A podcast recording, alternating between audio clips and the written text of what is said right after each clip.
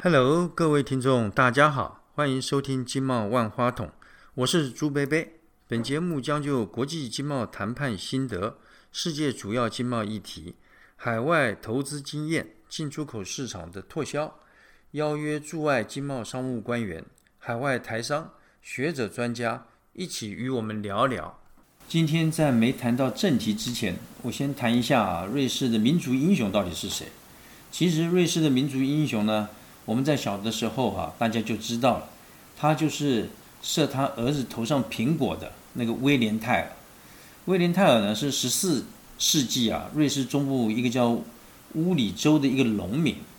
在当时呢，瑞士是由位于奥地利的哈布斯堡王朝啊所统治。那哈布斯堡王朝呢是这个呃施行暴政，尤其呢新任的这个总督啊叫葛斯勒的。呃，他不但呢，呃，这个呃，对百姓非常残暴，而且啊，常常啊以整人为乐啊。是有一天呢，他吃饱了饭，真是没有事做啊，在中央广场上呢，就竖了一个柱子，在柱顶呢挂着奥地利国王的帽子，那规定凡是经过的人啊，必须向那个帽子啊敬礼。那一这一天呢，威廉泰尔呢，呃，带着他的儿子啊经过这个广场，威廉泰尔呢感觉到非常的不爽啊。他说：“他认为呢，向总督呃鞠躬敬礼啊，这个也有道理。但是向帽子敬礼啊，这个实在是呃没有什么这个道理的。那么因此呢，他就拒不敬礼。那威斯勒这总督呢，就把威廉泰尔父子呢就抓起来了，就对威廉泰尔说呢：，呃，听说啊，你的这个剑术非常好啊，啊，那我现在呢，把这个一个苹果放在你儿子的头上。”你这个如果能够射中，我就放了你们；如果你射不中呢，呃，表示你虚有其名啊，呃，那也不能怪我了。结果在这个时候呢，威廉泰尔呢没有办法，他就向总督要了两支箭，结果呢一箭命中苹果。那这个时候呢，总督觉得很奇怪啊，说你为什么要两支箭呢？这个瑞士这个威廉泰尔呢，呃，不愧是一个非常老实的农民啊。他就讲了，他说我藏两支箭呐，呃，另就是说，如果我这一支没有射射中的话，那我的第二支箭呐，那么我就要要来这个来射你了。这个总督一听呢，非常生气啊。那么因此呢，呃，威廉泰尔呢就被抓起来了，押上通往监狱的这个船上啊，因为我们晓得瑞士那个附近都是呃这个内陆国，所以这湖上呢。突然就起了暴风，因此呢，威廉泰尔呢就被松绑，被要求呢奉命来划船。他就趁这个机会啊跳船逃走了。那么他逃走了以后呢，哎，他就躲在那个树的后面呐。有一天，没过两天呢，这个威斯葛斯勒总督呢就经过了那里。威廉泰尔在这个树的后面呢，一箭呐就把这总督给射死了。那么由于这个。瑞士人民这一反抗呢，那么就引来了这个呃奥地利哈布斯堡王朝的这个镇压，那么最后当然我们都晓得这个结果了，那一定是瑞士人民啊获得了胜利啊，那么因此呢，威廉泰尔呢就成了民族英雄啊。那现在在那个瑞士的有一个小小镇啊，叫做阿阿这个它叫做阿特多夫啊，叫做阿特尔多夫的这个小镇的，呃，这个小镇呢。距离朱贝贝当时住的地方啊，开车大概呃不到三个小时就可以到啊。那么这个小镇的这个广场上呢，呃，还树立了这个威廉泰尔父子的铜像。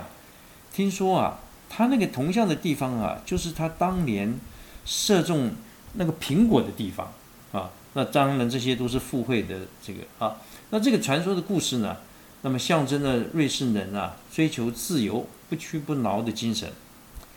好了，那现在我们嗯言归正传了。话说两头，现在我们我们就来谈谈世界贸易组织 WTO 以及它的前身关税及贸易总协定 GATT。这么多年来，他们都在讨论一些什么样的题目？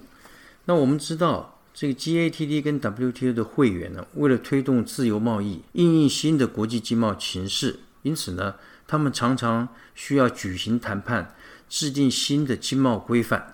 为了这些经贸规范而举行的谈判呢，我们称为回合谈判啊，一个一个 round 一个回合谈判。那 GATT 呢，在一九四七年成立以后呢，自一一九四八年开始，那么一直到了这个一九九四年呢，总共举行了八个回合的谈判。比方讲，在一九四八年，呃，在这个呃日内瓦举行；一九四九年呢，在法国阿尔卑斯山小镇 Annecy 举行谈判；一九五一年，在英国的西南城市叫 Toki 举行谈判；一九五六年呢，又回到日内瓦，又举行了一次谈判；一九六零年到六一年呢，又举行所谓低隆谈判、低隆回合的谈判。那么这五前面这五个回合的谈判呢？都是谈关税的呃减让的谈判，但是到了一九六四年到六七年呢，这个所谓的甘乃迪回合谈判呢，除了谈关税的减让，而且谈到了反倾销的措施。到了一九七三年到七九年呢，又举行了第七回合所谓东京回合的谈判。这个回合谈判呢，也包括了谈这个关税的减让，以及所谓的架构性的规约。比方讲呢，谈输出入许可证程序的谈判，海关估价、技术性贸易障碍、呃牛肉及国际乳品协定谈判。所以从东京回合开始呢，这个谈判的范围就慢慢变得复杂了。接下来所谓的呃乌拉圭回合谈判，在一九九四年，那么这个里面所谈的内容呢，就更加的复杂，它包括了关税啊、服务业的谈判。农业的谈判、智慧财产权的谈判、争端解决的谈判、纺织品的谈判，同时最重要的就是大家达成共识，建立设立这个世界贸易组织。那么这个乌拉圭回合谈判呢？呃，事实上它还有很多没有谈判谈完的工作，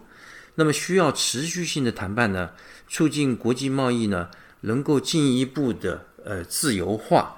那么，因此呢，在第四次啊 WTO 部长会议啊，在中东卡达的首都杜哈举行。那么，在这个会议里面呢，通过了决议，大家要展开新的谈判。因此，授权 WTO 成立贸易谈判委员会，所谓的 TNC，由秘书长呢，呃，担任当然的主席。那么，WTO 这个杜哈回合谈判从二零零一年开始呢。一直到目前为止呢，事实上谈判的呃进展非常的缓慢。朱贝贝呢，现在呢就跟大家说明一下，这么多年来他们到底都在谈些什么样的题目。首先，第一个叫做非农业产品的市场进入。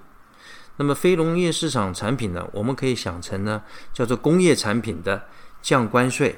以及呢消除所谓非关税的贸易障碍。那么第二项呢，是一个非常重要的一个谈判呢，也是最棘手跟敏感，就是农业谈判。这个农业谈判里面，它又包括几大项。第一个大项就是要扩大市场的开放，就是要求呢各国呢调降农产品进口的关税。这个我们可以想象到，世界上有一些农产品出口的大国，像澳洲、纽西兰、加拿大、巴西、啊泰国。他们都在这个农业谈判里面，呃，非常的积极。他最积极的部分呢，就是所谓要求其他的各国呢，呃，要开放他们的农产品市场。第二项呢，叫做削减扭曲贸易的境内支持。这个讲的比较白话文里一点呢，就是呃，要减少这个各国他对国内农业的补贴。这是一个非常复杂的这个呃议题。稍后以后，我们有机会呢，还会跟大家这个呃继续介绍啊，有关于在这个议题里面，呃，它的症症结点以及哪一些国家的呃主要立场，我会向大家做个说明。那么第三项呢，就是消除啊各种形式的出口补贴。什么是出口补贴呢？比方讲，出口的国营贸易、出口的信用。像我们知道，美国有一个叫做美国输出路银行 （Exim Bank），这个对于协助拓销美国农产品呢，发挥了极大的这个功效。因为 Exim Bank 它可以对购买美国的农产品呢，它比方说它可以提供低利融资，以及提供这个一百八十天甚至更长的信用担保。换句话讲呢，国外的进口商如果购买美国的农产品，比方讲一百八十天的话，他可以说现在购买一百八十天以后才还款。大家试想，如果有这么长的这个信用融资呃担保的话，它基本上只要进口呃美国的农产品，可以说是可以做一种无本的无本的生意，因为你进口了它的农产品，一百八十天以后你才需要付款给他，而在这一百八十天当中，你这些进口的美国的农产品已经在市面上可能都已经这个销售完毕，都已经有了收入，然后你才需要付款。所以这个对于呃这个其他国家来说，他们就有很多的抱怨。像比方说澳洲呢，他曾经抱怨了美国就是因为用这种 Exim Bank 这种出口信用的政策呢，抢走了韩国本来要向澳洲买小麦。因为美国的这个呃措施做法呢，韩国呢就改买进口美国的小麦，所以这个是一个呃很多人这个所诟病的。另外一个谈到一个叫出口限制，因为我们晓得这个世界上啊有很多，包括我们台湾，主要呢对于主食来说都是粮食进口国。大家或许还记得，在两千零一年啊有这个所谓中东茉莉花革命，那个茉莉花革命呢。呃，主要的一个导火线呢，大家晓得就是突尼西亚有一个小贩啊，因为后来这个在呃非常不幸的，因为他去被警察取缔啊，结果被警察射杀了。那他这些个导火线呢，就是在两千零一年国际粮价大涨，粮价大涨的时候呢，呃，很多的粮食出口国呢，他们都为了更高获得更高的收入呢，就会吸售对于农产品的出口，它就限制住。那对于有一些穷的国家呢，国际粮粮价很高啊，会影响到它社会的安定。那么因此呢，突尼西亚、埃及呢，先后呢，就是因为这个呃出口限制啊，那么变成造成它政权的不稳定。因此，在这个 WTO 谈判的时候呢，比方说埃及啦、突尼西亚、日本啊，那么对于这呃粮食的出口国啊。要限制粮食出口这件事情呢，是非常的关切。那第五项的议题呢，在农产农产呃品谈判里面就是棉花。那我们晓得哈，这西非有四个国家，就是呃马利、查德、贝林，还有从前我们一个邦交国叫布布吉纳法索。这四个国家呢，他们主要的经济的命脉是靠种棉花。所以这四个国家又称为啊，Cotton Four，就是西非棉花四国。他们常常在 WTO 里面呢，呃，他们非常的呃，这个朱贝贝当时跟他们开会的时候啊，呃，非常同情他们的立场。他们常常发言说，虽然感谢国际的援助啊，但是更盼望相关的国家，哎，这里就是指美国，可取消对于棉花的补贴，这样。他们的经济呢，才可以真正的呃站起来。第三大类谈判就是有关于服务业的谈判，这个里面呢，主要是谈呃扩大服务业市场的进入，还有国内的规章。服务业市场的进入呢，包括呃新型的电子商务啊，呃要开放咯，银行呃以及呃运输啦，呃电信啊这些市场的进一步的呃开放呃进口。国内规章就谈到有关于证照啦，各国证照资格内部的规定。我们晓得服务业呢，有的时候虽然是呃表面上市场开放，但是各国呢利用证照制度呢，可以真正的可以卡住呃这个外国的进口商进入本国的市场。第四类的谈判叫做规则谈判，这个规则谈判里面呢，就是主要包括有关于。呃，反倾销、呃补贴的规定，那么补贴规定的谈判呢，还包括有所谓的渔业补贴。这个渔业补贴呢的议题呢，极可能是这个呃今年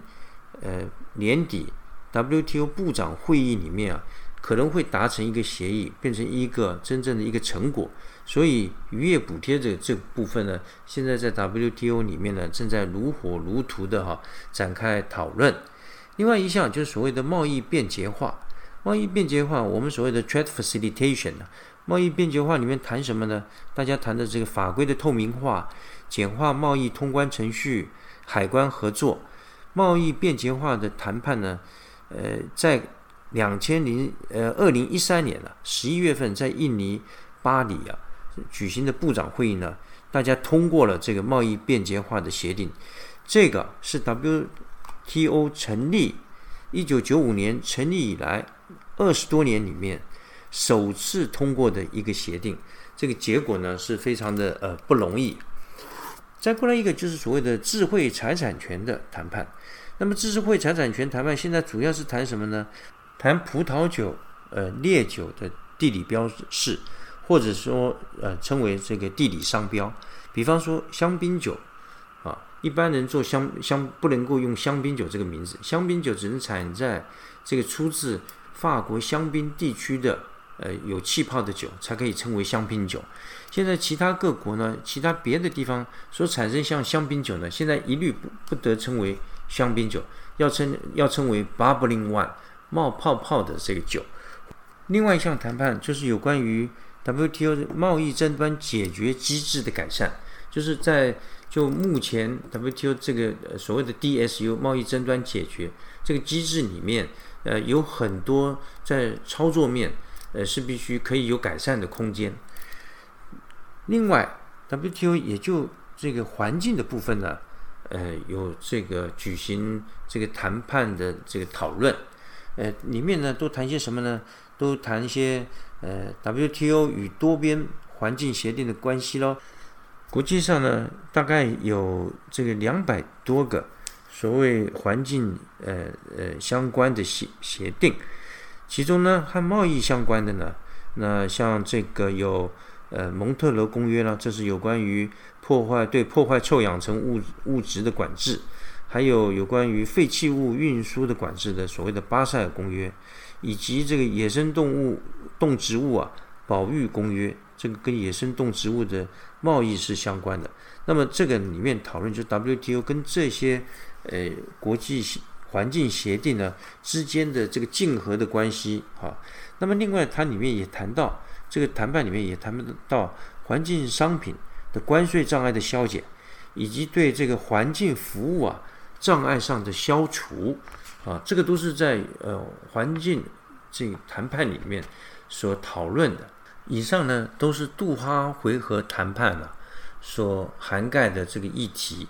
那么当然，为了寻求呢呃突破这个杜哈回合啊谈判进展缓慢的僵局啊，WTO 有所谓。所谓志同道合的会员，这英文叫 like-minded 啊，这些会员呢，为了推动所谓的复边谈，所谓的复边谈判呢，就是部分的 WTO 会员呢参加这个谈判，那么谈判的结果呢，有可能只适用于我们参加谈判的这些会员之间，但是呢，也有可能呢，我把这个谈判的结果一体适用于所有 WTO 的呃会员。到目前为止呢，WTO 呢共举行有三项的这个所谓复边谈判。那么第一项呢，就是有关于资讯科技协定，我们叫做 ITA 哈。那么 ITA 协定呢，从是在一九九六年呢，呃，在新加坡 WTO 部长会议的时候呢，大家所做的决定。当时呢，有二十九个国家参与，针对呢两百项的产品呢，从呃，一九九七年的七月份开始，啊，开始调降的关税啊，一直到两千年七月份呢，通通把这两百项产品的关税通通降成零。那么当时呢，我们台湾也受邀，我们也是 IT 这个我们叫做 ITA One 啊，我我们也受邀成为 ITA One 的这个签署的所谓的会员。这个是一个非常有趣的呃这个现象，因为当时在一九九六年呢。我们还不是 WTO 的会员，因为我们是在两千零二年呢才加入 WTO。那这个是一个很很有趣啊。我们既非这个组织的会员，但是我们却受邀参加这个组织里面底下的呃协定。那详细的情形呢，呃，非常有趣。那我呃朱贝贝呢，下次再找机会呢，跟大家这个呃报告。随着时代的进步啊，有许多新的资通讯产品呢，慢慢被这个开发出来。为了鼓励这个资通讯产品的自由贸易呢，那么在二零一五年十二月，这个肯亚首都奈罗比啊，奈罗比啊。举行 WTO 部长会议的时候呢，当时呢就有二十四个参与方，那么其中呢欧盟算一个哈，那么大家就是通过了所谓的 ITA Two，就是这个 ITA 的一个扩张的一个协定，在这个里面，这个协新的协定里面呢，就针对了新的两百零一项的产品呢，把它的关税呢降成零，那么这个的降。关税降成零的这个待遇呢，是开放给所有 WTO 的会员，包括那些没有参与这个谈判、没有做出承诺的会员呢，都一体适用。那么这个也就是说，复边谈判呐，一个非常呃重要的一个观念，就是因为复边谈判只有几个国国家、几个会员，他们做出承诺、做出这个减让。那那些不参加的人不就是搭便车了吗？为了防止呃减少这种搭便车的这个效应呢，因此我们有一种观念叫做 critical mass，就是这个参与这会员呢，他们的贸易额要占全世界的绝大多数。比方讲，这个 ITA 的产品虽然参加的只有二十四个，呃，二十四个呃会员，那么欧盟是一个了哈，但是这个二十四个会员呢，呃，他们的 ITA 产品的贸易量占全球的百分之九十三，换句话讲呢，还有百分之七的贸易量呢，这是他们是不参加的。那么